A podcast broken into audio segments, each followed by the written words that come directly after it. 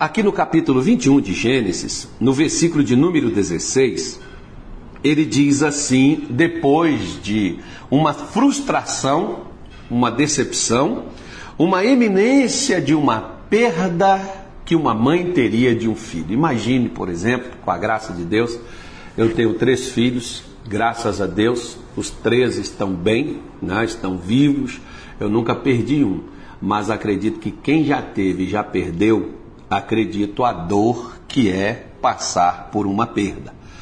Nunca tive, por exemplo, na iminência de perder um filho. Tive filhos com vários tipos de problemas, com problemas sérios, mas não a esse nível, a esse ponto de chegar a uma situação como esta que a palavra de Deus descreve sobre o, filho de Abraão, né? filho de Abraão com H, que é a egípcia, que era a escrava. E ela nos mostra a palavra de Deus que Abraão despediu ela, despediu a criança, e ela saiu errante pelo caminho. Gente, quando as pessoas erram, onde há erro, né, tem gente que. A gente, às vezes a gente não pode falar muita coisa que as pessoas se ofendem com as verdades. Mas aonde há erros, haverá problemas. Onde sempre a gente quer colocar a culpa em Satanás, em feitiço, em bruxaria, isso existe? Existe. Mas, meu Deus do céu, isso só acontece com a gente se a gente dá lugar. Paulo diz, por exemplo, não deis lugar ao diabo. Né? Então, se ele diz não dê, se a gente der, ele vai agir. Se a gente não der, graças a Deus ele nada pode fazer, nada pode tocar na nossa vida. Então, ele só toca quando existe um erro da nossa parte. E a Bíblia mostra o erro dessa mãe quando ela não soube conduzir o seu filho no caminho. Talvez, por exemplo, você não está sabendo conduzir a sua esposa, o seu marido, no caminho do matrimônio, né, no caminho da vida. A gente não tem que mandar, governar, é, dominar as pessoas, mas a gente tem que instruir, a gente tem que ensinar, a gente tem que é, direcionar, no mínimo. Eu sempre falo, por exemplo, com os meus filhos, que eu digo assim: olha, se vocês quiserem errar, erre mas que não seja por omissão da nossa parte e não conversar, e não ensinar, e não orientar o que é certo e o que é errado. A vida de cada um, você faz aquilo que você quer, embora você vai pagar um preço por isso.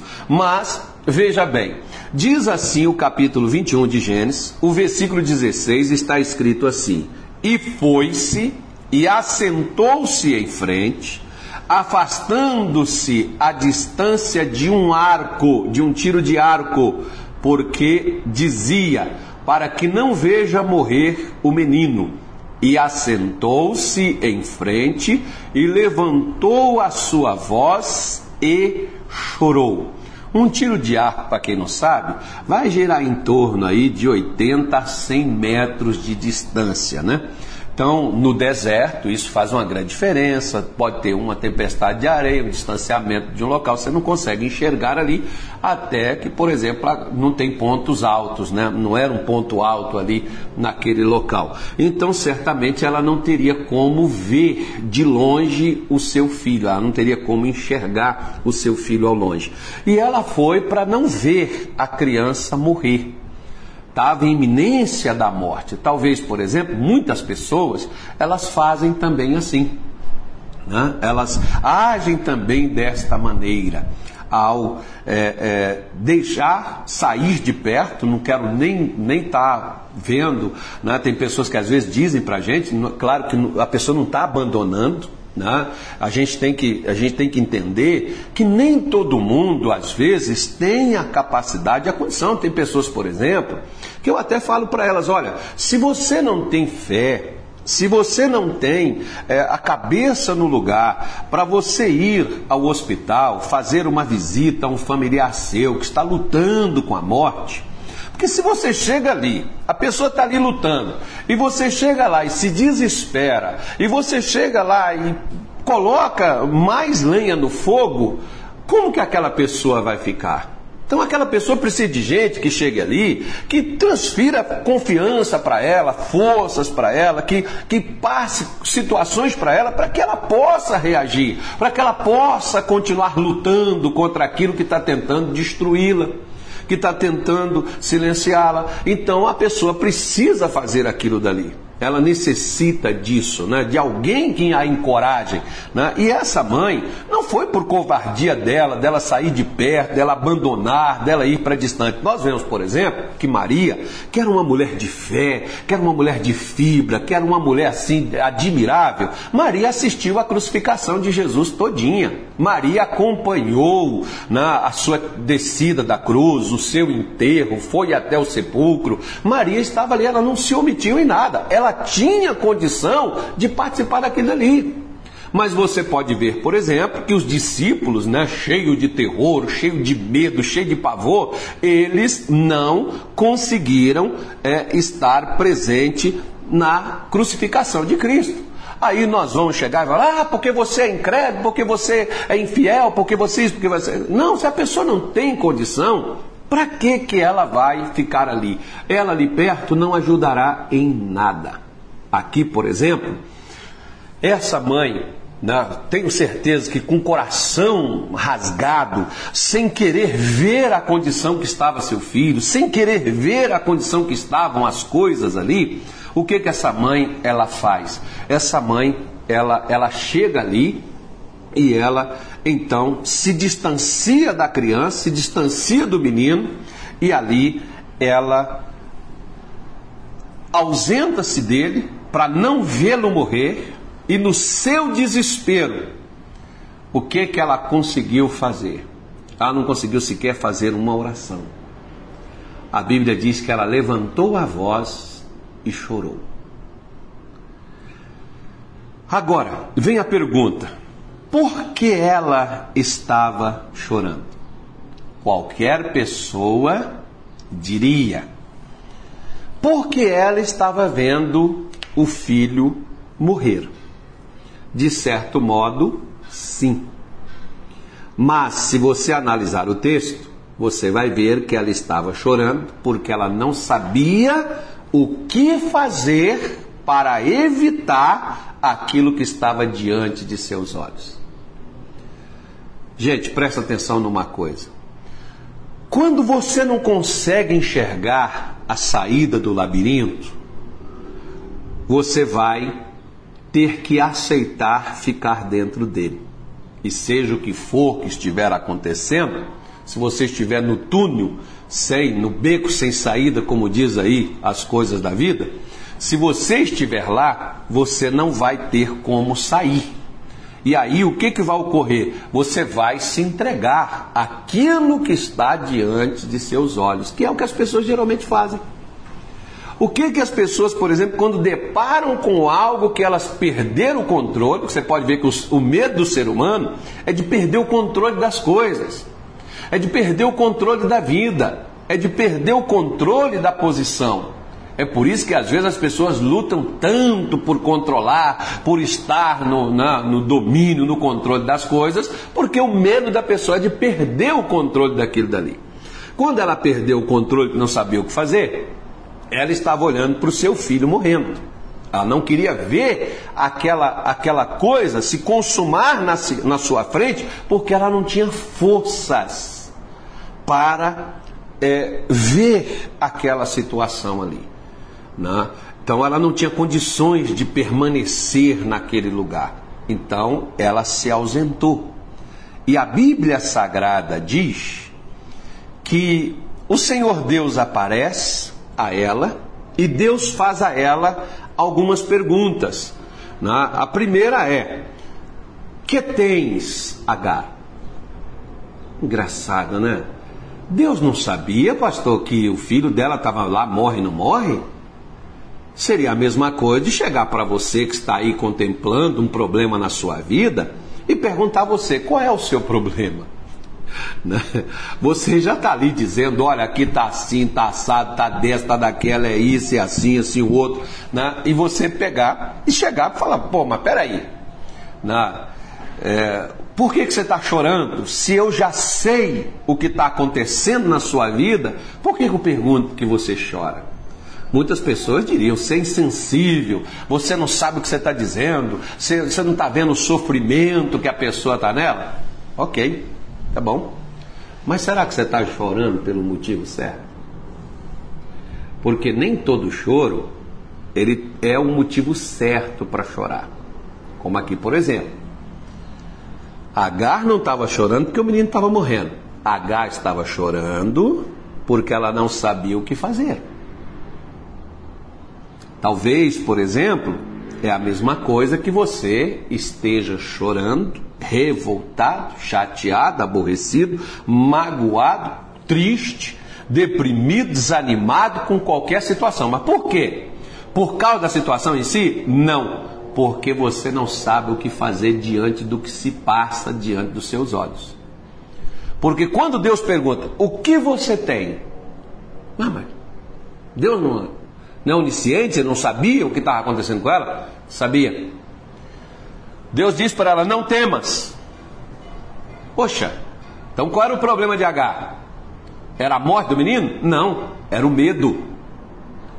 O medo daquilo que ela passava, o medo do que ela enfrentava, sem saber a solução. Porque veja bem, o versículo 19 diz assim: olha, e abriu-lhes Deus os olhos. Ué, então a solução, existia solução para aquele problema. Como existe solução para o meu e para o seu problema. Por que, que ela não vem, pastor? porque nós não estamos enxergando a solução, nós só estamos enxergando o problema. Quando você olha só para o problema, você não enxergará a solução, porque o problema te cega de ver a solução. Você vê, por exemplo, em Lucas 24, Jesus estava indo pelo caminho, caminhando com dois de seus discípulos, conversando com eles, mas eles não sabiam que era Jesus. Por quê? Porque eles estavam focados lá naquele homem que estava morto, que foi enterrado, que diz que no terceiro dia ressuscitaria e não ressuscitou. Ele estava focado ali, naquele homem. Então você pode ver, por exemplo, que quando você foca no problema, você não enxerga a solução. Então você está chorando pela coisa errada. Porque você não deveria chorar por causa do problema que te aflige, mas você deveria chorar por causa da cegueira que lhe cega. Não por causa do problema que te aflige, mas a cegueira que tapou você de enxergar a solução do seu problema. Porque quando Deus abriu os olhos dela, ela viu um poço de água, ou seja, o poço, a água estava lá, mas ela não enxergava. Eu sempre brinco, por exemplo, com as pessoas que elas dizem assim, pastor, eu sempre assistia o senhor, via sua live, como aqui alguns, por exemplo, lá de Pontes de Lacerda, vi aqui uma pessoa falando, olha, eu assisto a sua live todos os dias aqui de Pontes de Lacerda, né? tem uns que assistem de outros locais, né? então as pessoas acompanham.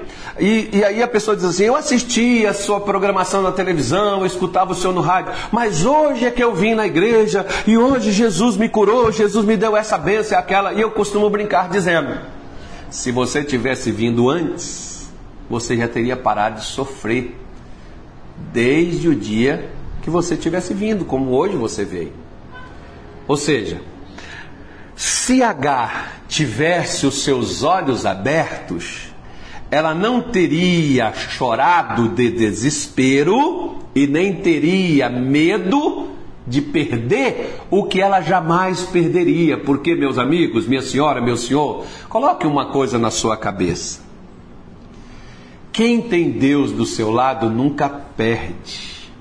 Quem tem Deus do seu lado, aquilo que eu, eu sempre faço uma oração, eu digo assim: Deus me mostre o que eu não vejo aquilo que eu não consigo ver e que o Senhor enxerga. Me mostre, fale comigo. Porque veja bem, preste atenção numa coisa. Se você e Deus, né, tem gente que gosta de andar saindo procurando revelação, profecia, profetada, cacetada, seja lá o que for. Mas tem gente que vê um monte de coisa e não enxerga nada. Mas as pessoas saem perguntando para os outros: o que, que Deus te mostrou acerca da minha vida? Eu não pergunto isso para ninguém. Por quê? Porque se eu moro com Deus na mesma casa e ele não fala comigo, então tem algum problema sério. É a mesma coisa, sou casado com a minha mulher, aí eu não conheço ela, a gente não interage, não conversa, então tem problema nesse relacionamento. A mesma coisa é a vida com Deus. Eu tenho que perguntar a outra pessoa o que, é que ela viu da minha vida para Deus. Ah, faça-me favor. Se eu moro com ele, se ele anda comigo, se ele está comigo, por que eu tenho que perguntar aos outros por mim? Eu me relaciono com ele. Eu, eu, eu, eu trato com ele, para que, eu vou tratar com outros? Por isso que geralmente quando as pessoas, ah, Deus me mostrou isso. Ah, mostra da sua vida, pô.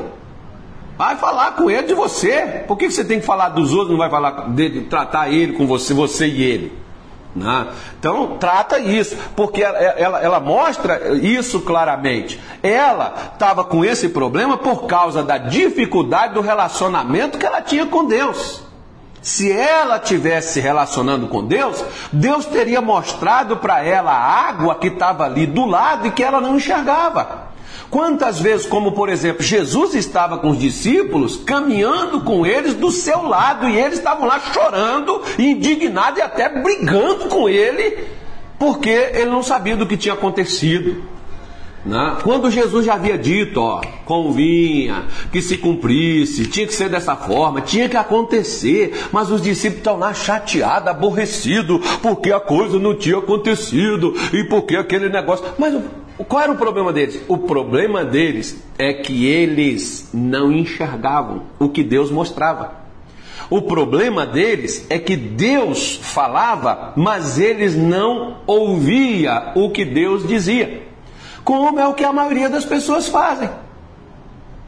Elas fazem isso. Deus fala, Deus está pronto para mostrar, mas as pessoas não olham para Deus. Lembra do salmista, no Salmo 121, quando ele diz: Olharei para os montes, de onde vem o meu socorro? Meu socorro vem do Senhor, que fez os céus e a terra.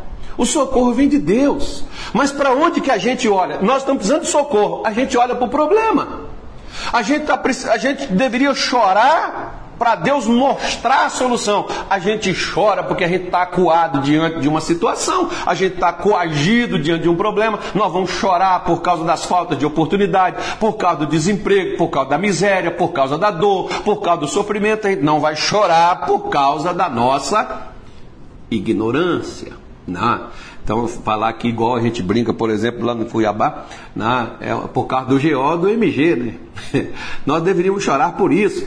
Né? Então, quando Deus abriu os olhos dela, ela viu a água, o poço, estava lá. Mas o problema dela não deixava ela enxergar. Como a solução, minha senhora, meu senhor, meu amigo, a solução está em Cristo, mas o diabo só faz você olhar para o problema e não deixa você olhar para Cristo. Por isso que Paulo, possivelmente em Hebreus 12, versículo de número 2, ele diz: olhando firmemente para Cristo, o autor e o consumador da nossa fé. Vamos falar com Deus?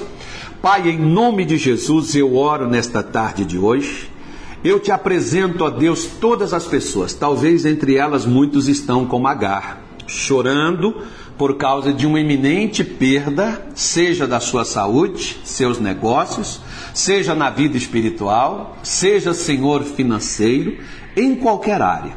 Esta pessoa, meu Deus, que não via que existe uma solução. O Senhor disse certa vez, em João capítulo 7, quando o Senhor chegou em Jerusalém após a festa, onde todos haviam festejado, bebido, comido, se alegrado, o Senhor abriu seus braços e disse: Aquele que tem sede, vem a mim e de graça beba da água da vida. O Senhor estava lá, mas ninguém recorreu ao Senhor. Foram as bebidas, foram as festas, as tradições, os costumes, foram, meu Deus, aos hábitos que eles sempre tiveram, mas nunca foram a fonte de água viva. E o Senhor se prontificou e ofereceu. Assim como também H chorou porque a criança estava morrendo. O jovem estava morrendo. Mas o Senhor abriu os olhos dela. Meu Deus, abra os nossos olhos para ver que por mais que esteja difícil a nossa causa, por mais que esteja difícil a nossa vida, o Senhor é aquele que tem o controle sobre todas as coisas. Abra os nossos olhos para enxergar a solução, para enxergar a saída, para enxergar, meu Deus, a vida, para enxergar, meu Pai, que tem sim uma porta aberta, que ainda que o inferno feche todas as portas, uma somente que o Senhor abrir é o suficiente para mudar a nossa vida. Meu Deus, manifeste o teu poder. Cerque estas pessoas, Senhor. Abençoa, meu Deus, a vida delas. Abre os olhos desta mãe para mostrar a ela que tem jeito para o filho. Que o Senhor tem uma solução, que o Senhor liberta o filho que ela vê como um caso perdido esse pai, essa mulher, esse marido, esse filho, esse, esse avô, essa avó, esse neto, essa pessoa que ora, meu Deus, por alguém da sua casa. Senhor, manifeste o teu poder, manifeste a tua presença, cancele, meu Deus, todo tipo de mal, encantos, feitiços, magia, bruxaria. Senhor, tudo aquilo que veio para combater essa pessoa, para atingir a vida dela, esse desânimo, essa tristeza, essa angústia, esse choro, meu Deus, da dor, da perda, que isso seja repreendido na autoridade e no poder do nome de Jesus. Que a tua bênção, meu Deus, esteja sobre essas pessoas, que elas se levante, que elas sejam encorajadas, fortalecidas e abençoadas no nome de Jesus. Amém? E graças a Deus.